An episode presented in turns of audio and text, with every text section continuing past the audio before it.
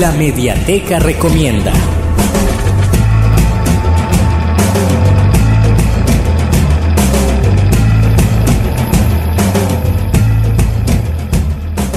Bueno, para esta semana en la Mediateca Recomienda continuamos con libros escritos eh, por eh, escritores que pertenecen a la comunidad LGTBI o que el tema sea en torno a los LGTBI. Y pues este es el caso del escritor D.H. Lawrence, quien con el libro El amante de Lady Charlotte, que publicó en 1928 en Florencia, eh, nos regala una historia que fue prohibida. Su lectura violaba todas las normas de, de conducta de, en la sociedad no solo por su contenido, sino por su crítica a la codicia y derroche de la clase de alta asociados a la desdicha de las clases menos afortunadas.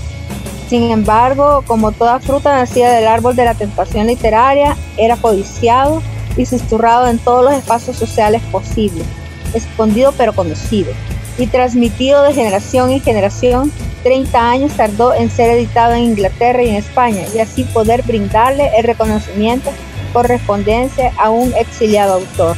Actualmente se considera lectura de culto por su polémica temporal. Se trata de un contexto que defiende, el empoderamiento femenino y el goce de la sexualidad en su época de tabú por demás. Eh, se sentía débil e infinitamente abandonada Deseaba que algo viniera de fuera en su ayuda. Ayuda que de modo ninguno se presentaba.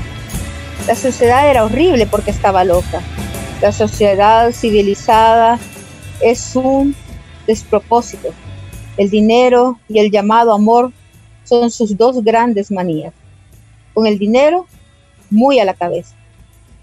En su inconexa locura de individuo, se identifica a sí mismo de esas dos formas, dinero y amor. Y esta ha sido la recomendación de esta semana para la mediateca.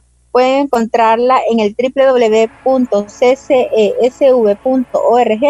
en la mediateca recomienda. Ahí estará el enlace para que lo puedan leer en línea.